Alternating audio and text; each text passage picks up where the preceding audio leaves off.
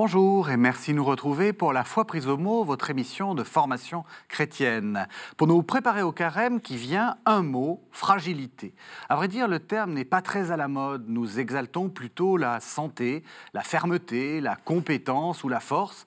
Mais en même temps, les maladies liées au stress et à l'anxiété explosent, comme le confirment régulièrement les statistiques de santé en France. Par exemple, elles ont été multipliées par 5 en 20 ans. Nous sommes en train de nous rendre malades de notre course à la performance. Et pourtant, pourtant, nous sommes prévenus depuis l'Ancien Testament déjà. Nous savons que Dieu prend soin de la veuve et de l'orphelin, mais renverse les puissants de leur trône. Et le Nouveau Testament montre le triomphe de la faiblesse et de la fragilité. N'est-ce pas temps de renouer avec cette conviction? C'est en tout cas ce à quoi nous appellent nos deux invités. Corinne Lanoire, bonsoir. Bonsoir. Vous êtes professeur d'Ancien Testament à l'Institut protestant de théologie à la faculté de Paris. Et puis Marc Le Boucher, bonsoir. Bonsoir. Vous êtes éditeur et écrivain. Alors éditeur chez Salvator, c'est l'occasion de saluer cette maison euh, qui nous fournit très souvent des auteurs et des thèmes. Euh, donc bravo. Euh, voilà, une maison d'édition, c'est aussi des gens. voilà. Alors voilà, j'ai commencé un petit peu en, trompette, si j'ose dire, avec beaucoup de, avec beaucoup de, beaucoup d'assurance pour un thème qui parle de, la fragilité. Est-ce que vous êtes d'accord avec euh, mon diagnostic? Euh, Nous sommes dans une, euh, nous sommes dans une civilisation qui a plutôt tendance à valoriser la force, mais qui est en train de montrer ses faiblesses. Oui, je crois qu'effectivement, on peut dire ça à plein de niveaux différents, parce que on voit bien comment euh, ben, on nous encourage dans la communication, à être toujours performant, à avoir toujours quelque chose à dire sur tout, euh, à, ne pas s'arrêter, à ne pas euh, faire le vide, à ne pas surtout avouer ses faiblesses. Hein. Et donc, fragilité est souvent lue comme faiblesse. Et on peut peut-être aussi le lire autrement, mais ça, on va voir petit à petit ce qu'on peut faire de ce mot. Marc Boucher. Oui, moi je, suis euh, toujours sensible et de plus en plus sensible à, un contraste. Nous sommes où on nous présente souvent comme tout puissants finalement, faisant des choses que euh, simplement nos, nos grands-parents ou nos, arrière-grands-parents auraient pensé comme de l'ordre de la magie. Nous pouvons communiquer euh, en un simple clic avec nos enfants qui sont à l'étranger. Nous pouvons écrire des textes extrêmement rapidement, être très performants, utiliser nos portables. Euh, ou nos ordinateurs pour faire euh, des choses euh, qui nous semblent aujourd'hui tout à fait naturelles, mais qui, il y a quelques simplement décennies, auraient été simplement inimaginables. Et puis à côté de ça, l'individu expérimente une profonde fragilité, une profonde sentiment souvent d'épuisement, de fatigue, alors, on peut appeler ça burn-out, on peut appeler ça dépression, on peut appeler ça moment de, découragement. Mais nous vivons cette espèce de paradoxe, un paradoxe par exemple euh, qui, ressort du suicide des policiers. Hein. Les policiers qui sont censés incarner la force, l'autorité de l'État d'un pays qui, à un moment donné, craque. Je pense que c'est des figures qu'on n'aurait pas vues il y a simplement quelques décennies. Euh, il y a aussi des. On, le voit dans votre livre, hein, je, le présenterai tout à l'heure, ça s'appelle le, souffle et, le roseau. Vous réfléchissez aussi à la, fragilité technologique. Euh, euh, on est plus de courant. Exactement. Il n'y a plus rien. Oui, alors en effet, ça s'est souvent développé aujourd'hui parce que la, vie quotidienne nous, nous, le fait pressentir tous ces moyens numériques qui sont censés nous apporter en effet une force supplémentaire, une capacité de domination, une capacité de rapidité, eh bien, à certains moments, peuvent se révéler aussi des pièges. Alors, il y a en effet la perspective de la panne de courant, la, perspective euh, de la guerre numérique ou technologique. Des, des, journalistes ont réfléchi à cette question, notamment en parlant de cyberfragilité. Et finalement, plus un réseau, un peu comme le corps humain, va vouloir se défendre, à coup d'antibiotiques ou à coup de, systèmes ou d'applications, eh bien, plus il va devenir finalement vulnérable. Là aussi, c'est quand même un paradoxe de notre civilisation euh, numérique et technologique. Alors, Corinne Lanor, une partie de, votre cœur est en Amérique du Sud. Euh, là aussi, il faut peut-être inverser la perspective euh, nord-sud. Enfin, notre force euh, occidentale repose aussi, et ça, euh, euh, beaucoup de gens l'ont dit, sur, le, sur, sur une... Alors, prédation, euh, Exploitation. etc. du Sud. C'est-à-dire que on, on travaille sur la fragilité des autres, enfin on profite de la fragilité des autres Mm. pour construire notre propre force. Oui, voire même on les rend fragiles euh, Oui. pour, pour s'assurer, soi-disant, d'une d'une puissance euh, supérieure. Euh, je pense que finalement, maintenant, euh, ils ont une longueur d'avance sur nous parce Oui. que ça fait plus longtemps que nous qui sont exposés à la fragilité et où, où, du coup, ça, ça leur permet aussi d'élaborer d'autres euh, stratégies de, de résistance aussi Mhm. euh, et, et donc de, de voir les choses autrement. Mais ça, ça oblige aussi à un autre regard. Alors, pour entrer peut-être euh, plus directement dans les questions euh, théologiques, Oui, euh, j'ai tout à fait le, le souvenir d'une séance de formation où il y avait à la fois des Africains et des, et des Latino-Américains. Et euh, on parlait justement de. C'était une, une formation sur Dieu, euh, voilà. Et nous, on est arrivés. Alors, nous, je dis euh, quelques formateurs venant plutôt d'Europe, avec bah, un peu cette idée qu'on est en train de travailler ici, c'est-à-dire.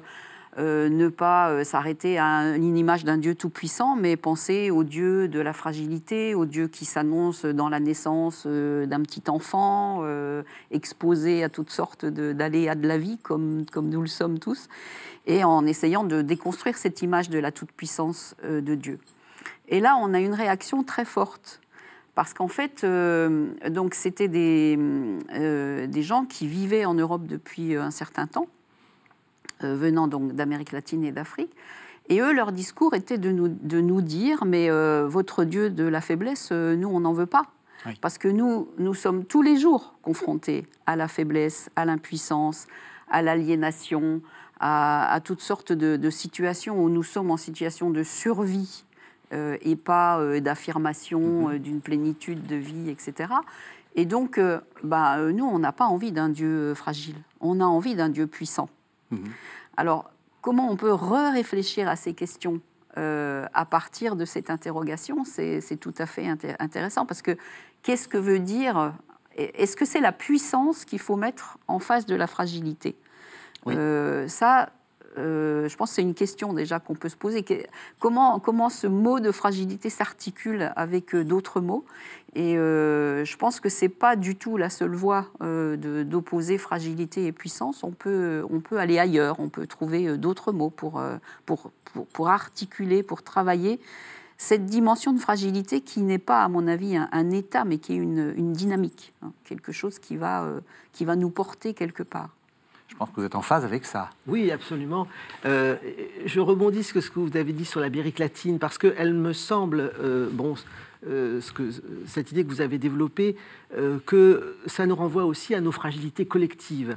La fragilité n'est pas simplement une dimension individuelle. C'est vrai que nos sociétés sont très individualistes, mais je pense que quand on parle euh, pour l'Afrique ou pour l'Amérique latine, les choses sont un peu différentes. Et là, justement, sur ces questions euh, d'injustice sociale, économique, nous sommes renvoyés de, de pollution aujourd'hui, de- de- d'équilibre écologique, nous sommes renvoyés à nos fragilités euh, collectives. Je, trouve aussi intéressant de revenir sur ce mot, parce que ce mot euh, a une signification, des significations, et puis aussi des homonymes.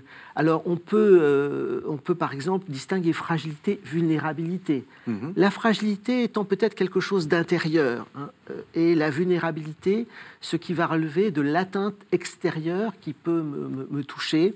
Je, je peux être euh, vulnérable aux maladies, euh, au chômage, euh, à des soucis extérieurs. En revanche, serais peut-être pas forcément toujours fragile. Et puis, il y a l'opposition aussi classique, peut-être même avant le, déjà avant le christianisme dans la sagesse antique, entre la, la- faiblesse et la force. C'est autre chose. Et ça sera intéressant à questionner aussi dans la suite de notre propos. Parce que vous, Corinne Lanoir, vous dites fragilité ne va pas avec cette opposition fragile, faiblesse, force. Mhm. On peut être fragile et fort, euh, et peut-être euh, faible Voilà. et fort. Il n'y a, pas- y a pas une antonymie aussi, Non, je aussi pense claire que, que... surtout, moi, je dirais, on peut être fragile et courageux. C'est Oui. le courage, peut-être, que je mettrais avec la fragilité, Mhm. euh, contre une affirmation de la force bête et méchante, je dirais, enfin, qui, qui n'apporte rien de plus que la force. Mhm. alors, je pense qu'on, dans les différences aussi de, nuances qu'on met dans ce mot, il y a une évolution au fil du temps. sans doute que fragilité était associée à, faiblesse pendant longtemps. Hein, bon, un thème sur lequel on va revenir, je pense, c'est on parle des femmes fragiles, euh, voilà, donc il y a cette notion. On parle aussi des femmes fortes, oui, rassurez-vous. Mais, on a plutôt parlé pendant longtemps des femmes fragiles. Absolument. Euh, donc euh, on y reviendra. Mais après, on a aussi tout un, un ensemble qui va autour de fragilité liée à péché, à culpabilité. Oui. Et euh, ça aussi, ça demande à être euh, revu, réinterrogé, repris. Et maintenant, on est plutôt dans une société où on associe, il me semble, fragilité avec vulnérabilité, comme vous le disiez, euh, où là, on n'a plus cette notion de, culpabilité liée à la fragilité, et plus tellement non plus cette notion de puissance, mais cette notion de comment on fait euh, dans un monde où on a du mal à trouver du sens, où on a du mal à, savoir euh, où on est, euh, pourquoi on est là, qu'est-ce qu'on va faire avec, avec nos vies. Et, donc ça, ça, change un peu l'ambiance qu'il y a autour de ce mot. Alors, si on revient aussi à, ce qu'on pouvait dire de, de, l'Antiquité, euh, qui nous oblige également à, réfléchir sur les, termes, c'est vrai qu'au départ, sans doute, la fragilité renvoie à la condition mortelle de l'homme. Parce qu'on a dans les, les, sagesses antiques, ce qu'on a aussi dans la Bible, hein, ma foi, l'homme est comme l'herbe, euh, comme la fleur des chats, un souffle passe et tout est desséché. Hein. C'est Edith Piaf qui chantait les trois cloches, euh, mm. voilà, qui, qui reprenait exactement les mêmes mots. Euh, donc c'était associé à cette idée de mortalité de, de, de, de l'homme.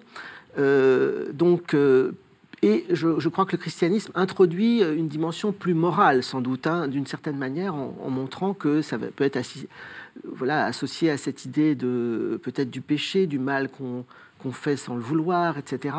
et puis, alors n'oublions pas non plus que je pense qu'il y a à la fois une bonne et une mauvaise faiblesse, comme il y a une bonne et une mauvaise force.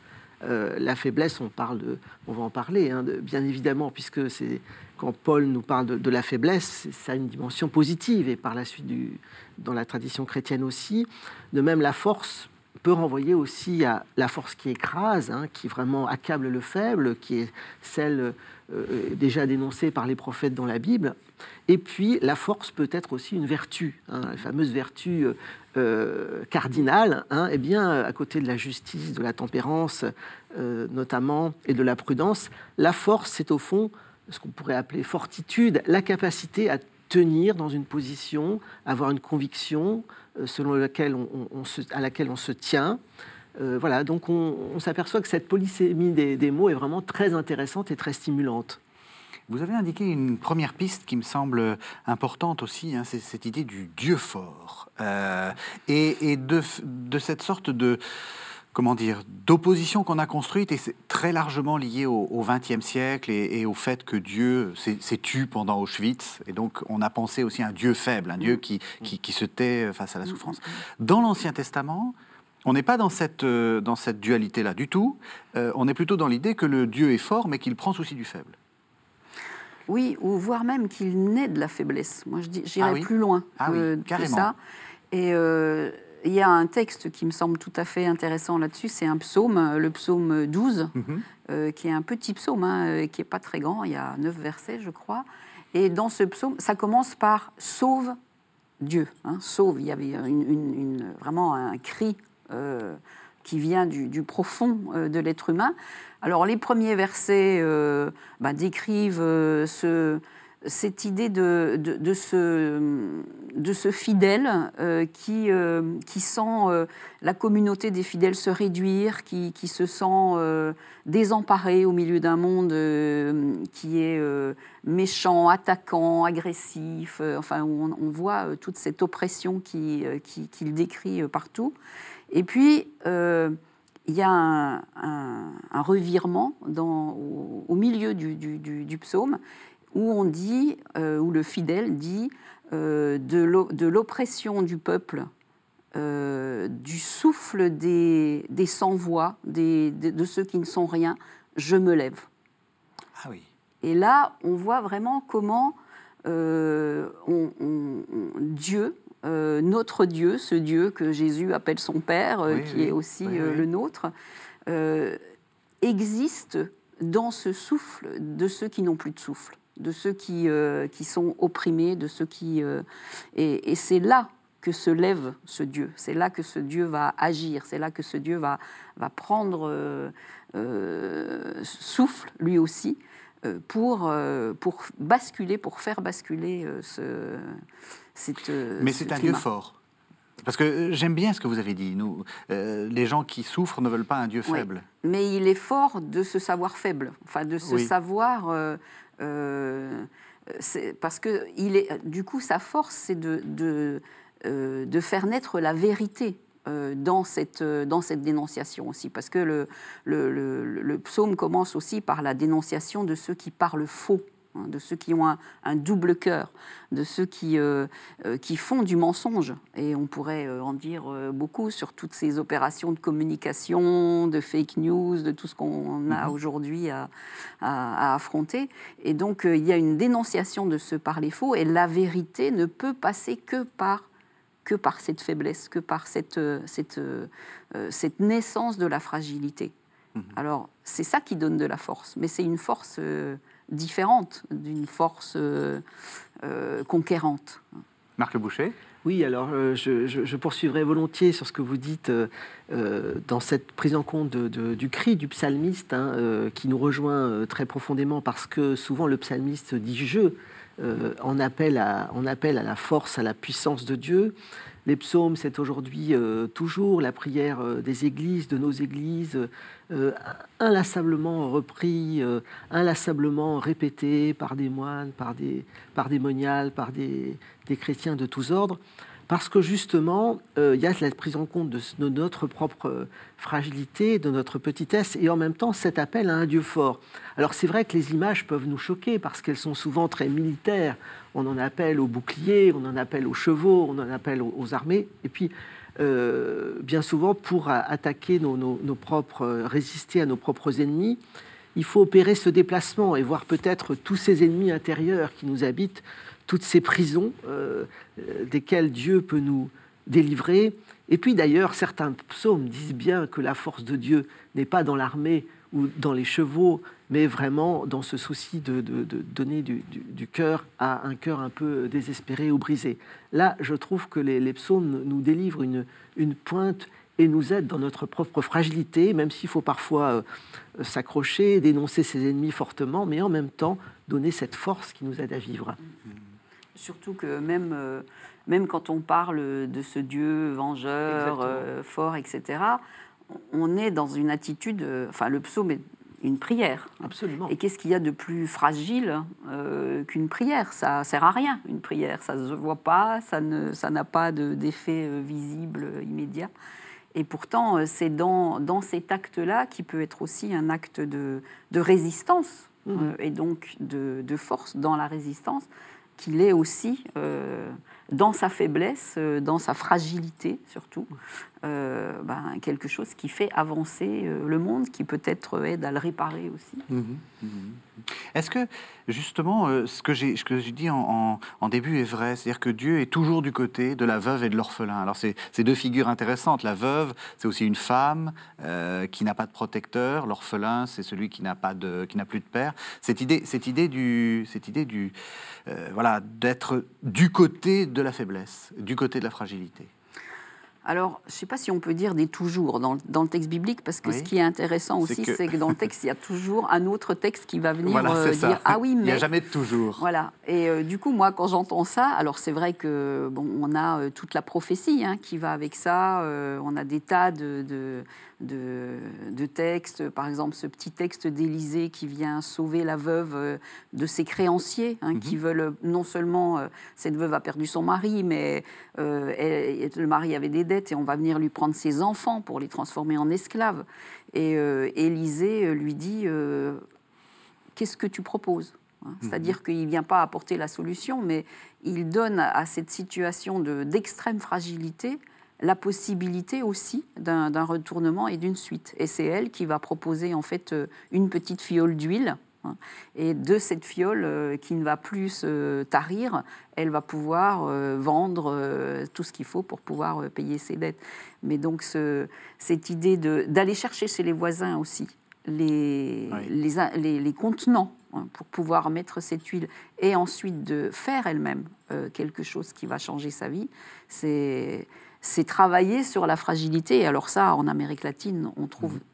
tout un tas d'exemples hein, de, de, de, de, ces tout petits gestes qui ont l'air extrêmement fragiles, extrêmement euh, euh, périssables, extrêmement euh, rien du tout, hein, et, et, qui, mais qui, de là, vont permettre de transformer complètement des vies, des villages, redonner. Donc vous seriez partisane du, du microcrédit, c'est-à-dire voilà, une toute petite aide. je pense qu'Élysée était déjà, était déjà partisan de, de cette ça, affaire. On ne, on ne, donne pas gratuitement, mais on, on, on aide bah, on donne, mais, mais, après, il y a, y a, quelque chose euh, qui, qui, retourne. Et alors ça, c'est ce côté hein, euh, de, de, la possibilité euh, de, du Dieu qui accompagne, du Dieu qui est du côté des faibles. Mais on a aussi, et ça, je pense que c'est vraiment un texte qu'il faut aussi relire aujourd'hui, c'est l'Ecclésiaste, le Coëlette. Mhm. Hein, qui est quand même absolument... Alors lui aussi, il vit en fait dans une société où on, est, euh, on a un discours qui ressemble à celui qu'on entend aujourd'hui. il faut être performant, il faut être vainqueur, euh, il, faut, euh, il faut une société du profit. Hein. il y a un mot important dans Coëlette qu'il répète plusieurs fois sur cette idée du profit. Et lui, bah, il arrive là et il dit bah, tout ça, ça sert à rien. Parce que tout ça, c'est du vent. Hein. C'est du, du souffle. Il y a un mot alors qui, qui est plus tellement compréhensible dans les traductions qu'on a aujourd'hui, parce que, bon, Coëlette, c'est le fameux euh, vanité des vanités, tout est vanité. Mais ce mot de vanité, euh, dans le Coëlette, n'est pas lié à ce que nous, on entend aujourd'hui par vanité, c'est-à-dire euh, voilà, une connotation morale, un jugement. c'est c'est le souffle. C'est C'est de la buée. Hein. Alors, qu'est-ce qu'il y a de plus fragile que ça et, et donc, lui, il dit, tout est ça tout est bué, tout est... Euh, euh, peut-être qu'aujourd'hui, euh, un mot pour traduire ça, ça serait la précarité, mhm. qui est aussi un autre, une autre façon de décliner la fragilité. Et la vie humaine est, est, buée, est rien, est fragilité.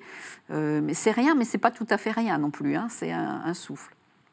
Le, les actions humaines, les paroles humaines, le temps, tout ça, c'est que ça. Mhm.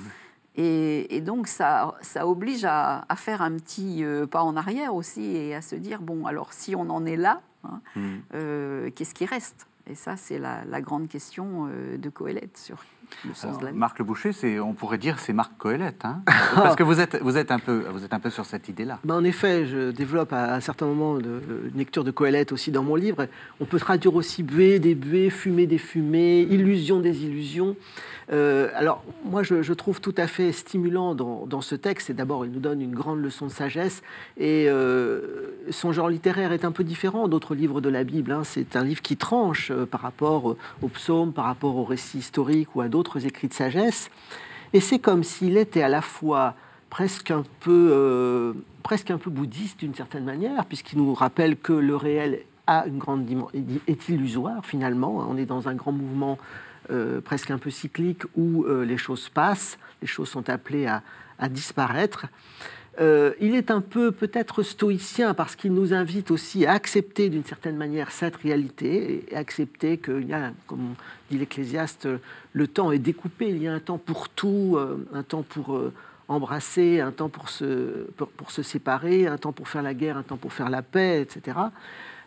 donc un côté un peu stoïcien, et puis quelque part un peu ça vous paraît paradoxal, un peu épicurien. C'est-à-dire qu'il faut aussi prendre la mesure et euh, jouir aussi de l'existence telle, que nous est donnée, euh, euh, la nourriture, le vin, la femme de son existence, et, voilà. Et en même temps, voilà, nous sommes un peu, ce que je disais dans mon, ouvrage, sur une, sagesse de funambule. Hein. On est sur un fil, d'une certaine manière, qui nous rappelle, et ce texte nous rappelle en effet notre fragilité. Hein, notre, nous ne sommes pas assurés du, lendemain. Et en même temps, bien, nous avons avancé de manière euh, dynamique. Alors, moi, j'y suis particulièrement sensible comme éditeur parce que les dernières lignes de l'Ecclésiaste nous disent qu'il est bien difficile d'écrire des livres et de bons livres et que beaucoup d'études fatiguent le corps, pas simplement l'esprit. Alors, je vous propose qu'on passe un, enfin, qu'on déplace un petit peu notre discussion avec, euh, avec une euh, citation que je vais vous faire entendre de, Charles Péguy. Euh, Péguy, dans sa note conjointe sur M. Descartes et la philosophie cartésienne, qui est son dernier texte, en fait, est publié en 1914, et il va mourir en 14, nous explique que la faiblesse, la fragilité, ce qu'il appelle la blessure, c'est la condition même de possibilité pour que la grâce euh, rentre en, nous. Donc on va écouter le, texte de Peggy, et puis je vais vous laisser réagir au, texte. Donc Charles Peggy, notre conjointe, sur Monsieur Descartes et la philosophie cartésienne. Les plus honnêtes gens, ou simplement les honnêtes gens, ou enfin ceux qu'on nomme tels, qui aiment à se nommer tels, n'ont point de défaut eux-mêmes dans l'armure. Ils ne sont pas blessés leur peau de morale constamment intacte leur fait un cuir et une cuirasse sans faute. Ils ne présentent point cette ouverture que fait une affreuse blessure, une inoubliable détresse, un regret invincible, un point de suture éternellement mal joint, une mortelle inquiétude, une invisible arrière-anxiété, une amertume secrète, un effondrement perpétuellement masqué, une cicatrice éternellement mal fermée. Il ne présente point cette entrée à la grâce qu'est essentiellement le péché. Parce qu'ils ne sont pas blessés, ils ne sont plus vulnérables. Ce qu'on nomme la morale est un enduit qui rend l'homme imperméable à la grâce. De là vient que la grâce agit dans les plus grands criminels et relève les plus misérables pécheurs. C'est qu'elle a commencé par les pénétrer par pouvoir les pénétrer. Et de là vient que les êtres qui nous sont les plus chers, s'ils sont malheureusement enduits de morale, sont inattaquables à la grâce, inentamables. C'est qu'elle commence par ne pas pouvoir les pénétrer, à l'épiderme. Voilà, alors, dans ce, dans ce texte assez, assez paradoxal, hein, on a l'impression que, que, Peggy soutient l'idée que euh, finalement, il faut être pécheur pour avoir la grâce. Mhm. Est-ce que vous êtes d'accord avec ça, Marc Le Boucher? Ah, ma foi, la question du péché. Euh, alors, juste, je, fais un, tout petit déplacement. Euh, Peggy parle finalement de fêlure, de fissure. Et quand on travaille sur le mot de fragilité, on s'aperçoit que les premières définitions qui viennent, ce ne sont pas des définitions psychologiques ou spirituelles, elles viennent ensuite, ce sont des, euh, des définitions liées à la physique des matériaux. Et finalement, un matériau qui est fragile, c'est quelque chose qui se casse, qui se brise, qui se fêle. Hein, on passe aussi à la, la cloche fêlée hein, de, Baudelaire, par exemple. Alors justement, euh, le matériau fissuré, cet, cet, interstice qui va permettre à la, peut-être à la lumière de passer, euh, à la grâce de passer, oui, en effet, nous renvoie à cette idée de, profonde fragilité. Alors la question, vous me dites, du, péché. Euh, on voit bien que chez Saint Paul, déjà, la question se pose absolument, hein, puisque celui-ci, qui, est peut-être un des premiers auteurs aussi, non seulement à, envoyer des, messages euh, aux communautés qui l'accompagnent, euh, renforcer la foi de, ses condisciples chrétiens, est aussi quelqu'un qui, à certains moments, avoue ses propres fragilités.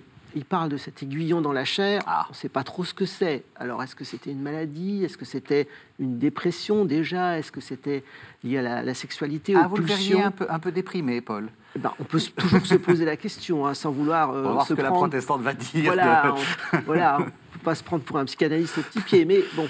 Et puis, je, fais le mal que je ne voudrais pas faire, je ne fais pas le bien que je, que je voudrais faire. Alors, c'est toute la question du rapport à la loi aussi, mais on sent bien que déjà cette fragilité intérieure le, questionne.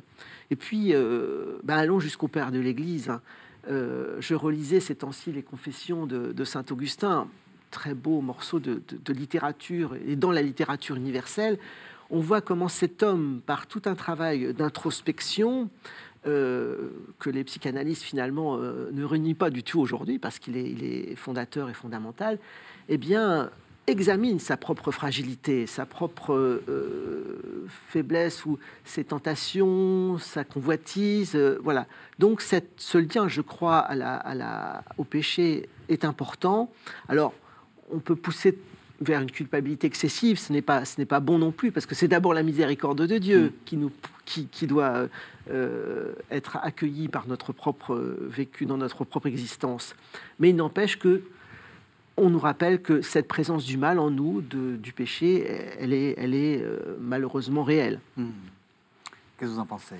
Bah là, je vais vous faire une réponse de protestante. hein. Allez-y, allez-y, avec, euh, avec plaisir. C'est-à-dire que c'est pas que on peut se demander s'il faut être pécheur ou pas, c'est qu'on est pécheur et que euh, et que la grâce euh, est un don et, et un don point. C'est-à-dire avec la grâce, on, on casse la logique euh, je donne, tu me donnes euh, en échange. hein. Il n'y a plus d'échange. C'est juste que Dieu donne sa grâce Hmm.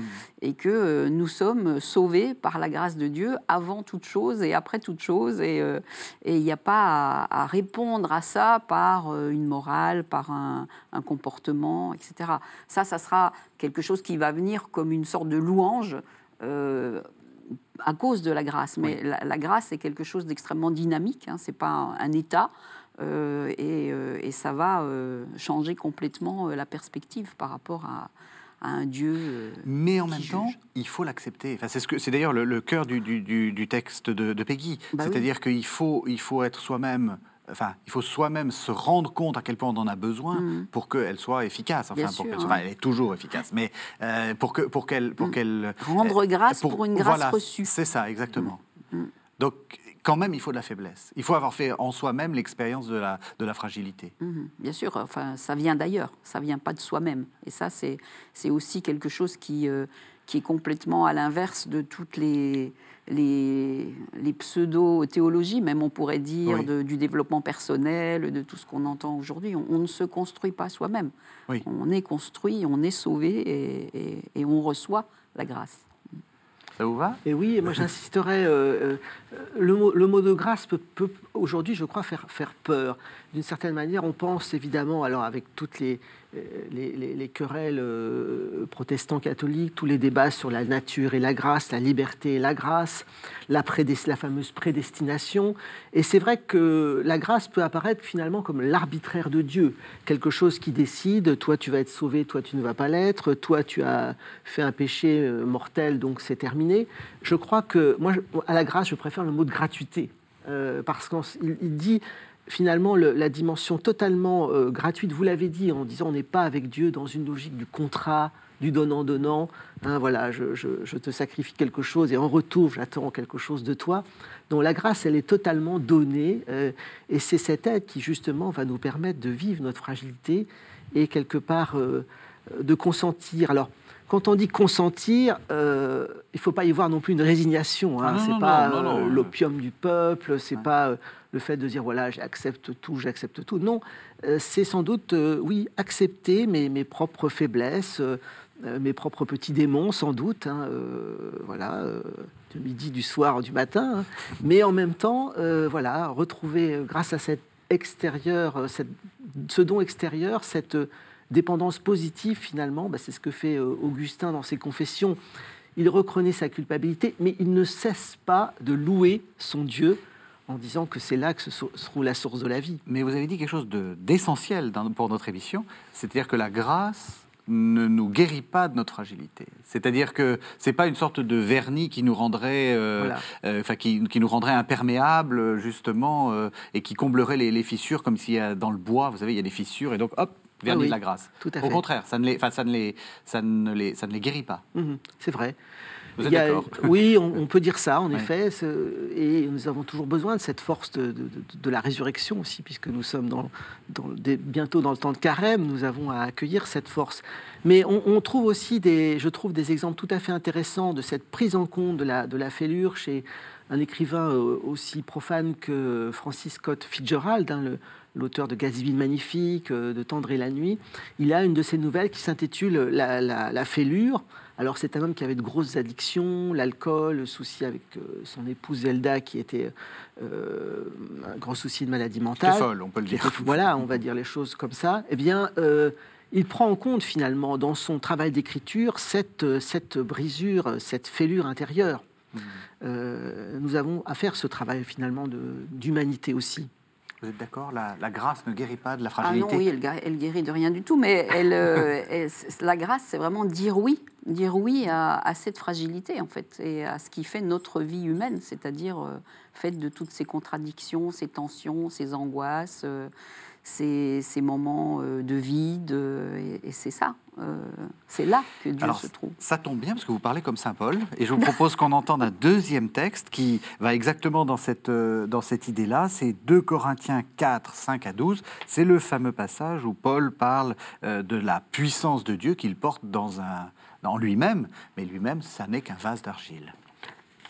Ce n'est pas nous-mêmes, mais Jésus-Christ Seigneur que nous proclamons. Quant à nous-mêmes, nous nous proclamons vos serviteurs à cause de Jésus.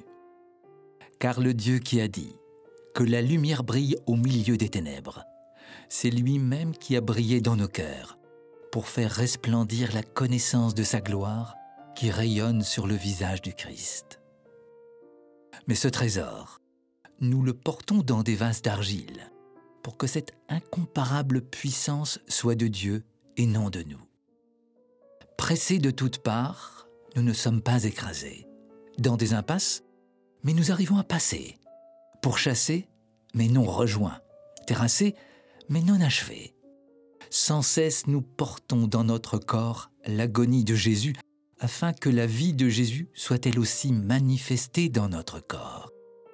Toujours, en effet, nous les vivants, nous sommes livrés à la mort à cause de Jésus afin que la vie de Jésus soit elle aussi manifestée dans notre existence mortelle. Ainsi la mort est à l'œuvre en nous, mais la vie en vous. Alors Corinne Lanoire, euh, quand on, quand on ne connaît pas très bien Paul, on a l'impression que c'est le type même du euh, personnage qui manifeste la, la force. discours de force, justement euh, très répressif vis-à-vis des femmes, très voilà. Là, on a l'impression qu'au contraire, ce discours de force, il est en même temps euh, comment nuancé ou peut-être même étayé par en fait une vraie faiblesse et, une vraie fragilité. il le montre. Oui, alors Paul, c'est toute une aventure. Hein, ah oui, ça c'est le moins qu'on puisse dire. Mais euh, ce, qui, ce qui est souvent euh, frappant chez lui, c'est que euh, bon, il n'a jamais écrit en pensant qu'on allait faire de lui ce qu'on en a fait. Ça, c'est clair. il n'a jamais écrit pour que tout le monde, enfin, pour qu'on utilise ces, ces, mots pour dire, voilà, c'est la loi et c'est ça qu'il faut faire il est plutôt, lui, euh, comme dans un atelier, dans un laboratoire, et il, réfléchit en même temps que, les choses se présentent à lui. Hein, et, donc, euh, effectivement, cette dimension euh, où il dit bien, nous sommes oppressés, mais pas, complètement enfouis dans, ce désespoir, il y a quelque chose qui travaille en nous. Et euh, cette dimension du corps qui est importante aussi. Hein, euh, euh, le corps fait partie de l'humanité, c'est l'humanité. Et, Dieu lui-même s'est incarné. Donc on ne peut pas aller au-delà de, ça, malgré toutes les limites que ça impose. et c'est dans, ces limites, donc, qui sont aussi une autre expression de la, fragilité, hein, de, reconnaître des limites, que, euh, que le Christ euh, agit aussi, euh, qui lui aussi est passé par, par l'extrême fragilité de, de, la mise à mort. Hmm. Est-ce que c'est quelque chose qu'il faut dire à tous ceux qui veulent faire de l'évangélisation? Parce qu'on on a ah, l'impression que on est, euh, on est dans, dans l'idée qu'il faut être, euh, il faut, il faut être fort, il faut, faut montrer à quel point le christianisme c'est formidable, etc. Euh, mm. Lui dit, c'est par la faiblesse que je vous ai évangélisé. Bah, d'ailleurs, on a vu ce que donnaient ces, ces, discours sur le christianisme triomphant. Hein. C'est pas c'est pas l'image la plus convaincante de, de l'évangile, bien au contraire. Enfin, chaque mots de l'Évangile, et dans l'Évangile, là j'inclus aussi l'Ancien Testament, euh, prêche pour, pour cette, cette reconnaissance de la fragilité, euh, qui est vraiment le, la dynamique d'affirmation, de, naissance euh, de, du Dieu de Jésus-Christ. Vous êtes d'accord, Marc Boucher alors oui, je serais, je serais tout à fait d'accord. Je trouve que l'image du vase d'argile euh, mérite aussi d'être approfondie. Alors j'évoquais tout à l'heure la, fragilité définie par la physique des matériaux. Eh bien, qu'est-ce qu'il y a de plus euh, effectivement fragile que, que le vase d'argile? L'argile, c'est aussi euh, ce dont nous sommes pétris. Hein. La, Genèse nous rappelle que nous sommes faits de, de, glaise, hein, comme Adam le terreux, le premier, le premier terreux. Donc le vase d'argile, c'est ce qui nous ramène à notre propre condition humaine de, précarité. Et puis, comme euh, vous le disiez tout à l'heure en parlant de l'Amérique latine ou en parlant d'un certain nombre de pays, justement, cette annonce sans doute de, l'Évangile, cette annonce d'un Christ euh, qui nous libère euh, de, la mort, du mal, du péché, ça passe par des petites choses. Hein. Vous parliez du microcrédit eh bien, euh, ça va pas forcément passer par des annonces euh, tonitruantes ou euh, par des trompettes ou par une affirmation très forte et un peu agressive de, sa propre, de notre propre identité, mais justement par des actes quotidiens, par les actes de soins, par les actes de, justice. Hein. et voilà, quoi de plus fragile qu'une personne qui est en train de mourir? Et quoi de plus fragile que ce souffle euh, ou d'un petit bébé ou d'un mourant ou d'une personne humaine finalement Eh bien c'est peut-être dans la présence que euh, des chrétiens ou des non-chrétiens peuvent apporter à toutes ces personnes que là va se manifester une véritable annonce. Pas forcément dans les, dans les grands effets d'annonce justement. Hmm. Est-ce que ça passe par les femmes? Bien sûr. C'était un peu une, question euh, rhétorique. Mais euh, j'aimerais revenir aussi à une chose qu'on a évoquée au début, euh, c'est-à-dire qu'on n'est pas. enfin, pour que la fragilité soit un, processus de vie, on n'est pas tout seul. Enfin, on ne peut pas être fragile tout seul. Si on est fragile tout seul, on est, on, est, vulnérable, on est faible, on n'y arrive pas. Mhm. Et euh, donc ça, c'est quand même aussi quelque chose de très important. Alors aussi quand on parle des femmes. Hein. Euh, alors bon, là, il faut qu'on fasse une clarification. Allez-y. Euh, on a souvent évoqué justement l'aspect euh, fragile du féminin, euh, etc. Donc là, je ne suis pas du tout dans cette, euh, dans cette optique-là.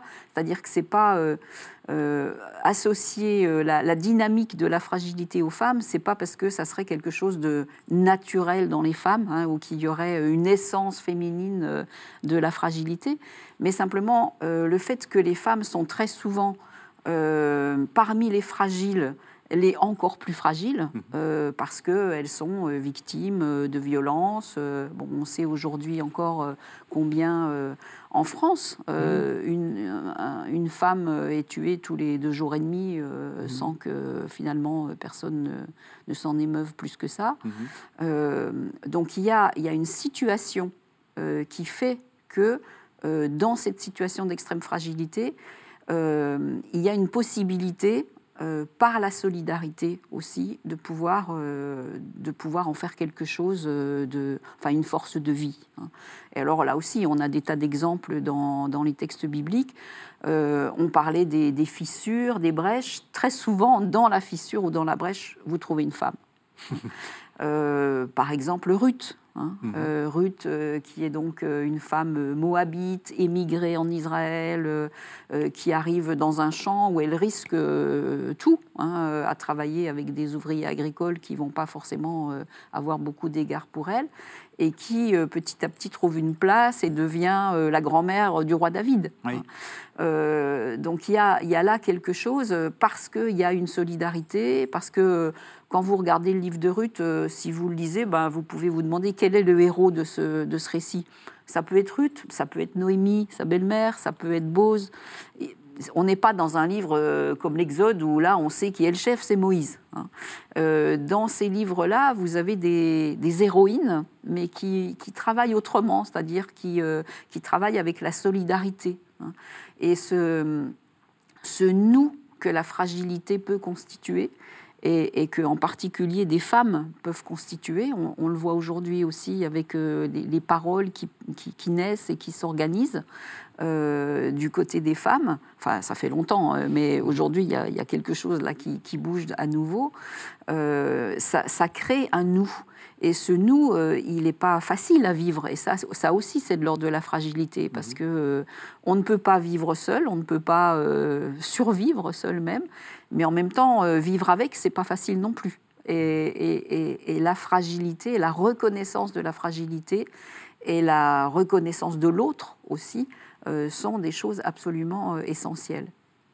Ça, c'est intéressant. C'est-à-dire que on, se reconnaît dans notre fragilité pour créer une, euh, j'allais dire, une sorte de dynamique et peut-être une confrérie des fragiles euh, qui, permettent justement, qui permettent justement de résister. Oui, justement, mais le, c'est un philosophe tchèque, Jan Patočka, euh, qui s'était beaucoup battu pour les droits de l'homme dans les années 60, 70, mhm. un élève de, Heidegger. Mhm. Jan Patočka parlait de la solidarité des ébranlés. Hein. il évoquait justement très, très, belle, très, belle, très belle formule, qui n'était pas simplement des mots, mais la, la façon dont, en effet, tout tous ces hommes, toutes ces femmes qui ont été ébranlés par euh, les grands euh, malheurs du XXe siècle, les totalitarismes, les guerres, eh bien, à un moment donné, allaient peut-être en effet à travailler à une certaine solidarité, euh, voilà, pour justement dépasser cette, cette situation d'oppression. Donc euh, oui, c'est une belle leçon pour aujourd'hui.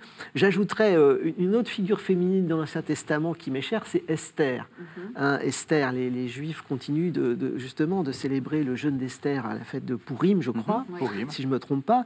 Et euh, moi, il y a un, très bel opéra de Handel, justement, qui reprend cette belle figure, qui est à la fois une figure de fragilité, cette femme qui euh, vit avec son, ce, peuple juif et qui donc euh, qu'on marie au, roi, euh, et qui est face à la, menace d'un génocide, déjà un, génocide qui va toucher le peuple juif, et qui par son, sa prière, avec la prière de son peuple, avec sa pratique du jeûne avec un peu un zeste de séduction aussi, et va arriver à faire fléchir le roi Assuérus qui va justement euh, gracier le peuple juif. Alors, ça fait un petit peu penser d'une certaine manière à l'histoire de Sherazade qui essaie, en racontant des histoires euh, de, de, sursoir à l'exécution qui va la toucher, mais là, c'est assez différent quand même. C'est la prière de tout un peuple, le jeûne, et euh, cette confiance en Dieu qui finalement va arriver à, faire fléchir le, tyran. Hein.